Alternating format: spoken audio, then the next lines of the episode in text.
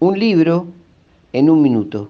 En 1971, hace casi 50 años, se publicó el libro Mercenarios y Monopolios en la Argentina de Onganía a Lanuse, 1966-1971. Se trata de una recopilación de artículos del argentino Rogelio García Lupo, uno de los más importantes periodistas de investigación en el país durante el siglo XX. Los artículos periodísticos fueron publicados precisamente entre 1966 y 1971 en diferentes medios gráficos de la Argentina, Uruguay, Brasil, Chile, Bolivia y Venezuela, como por ejemplo el semanario De Montevideo y el diario de la CGT de los argentinos, donde García Lupo escribía junto a Rodolfo Walsh. En 175 páginas, el periodista presenta un compendio de investigación periodística trabajando sobre datos duros que explican los negocios de las clases dominantes en Argentina y su trama de complicidades y corrupción. Por eso es considerado uno de los textos de investigación más importantes de esos años previos al peronismo. Fue publicado por Achával Solo, fabricante de libros, una iniciativa editorial de Horacio Achával, un verdadero precursor en esos años de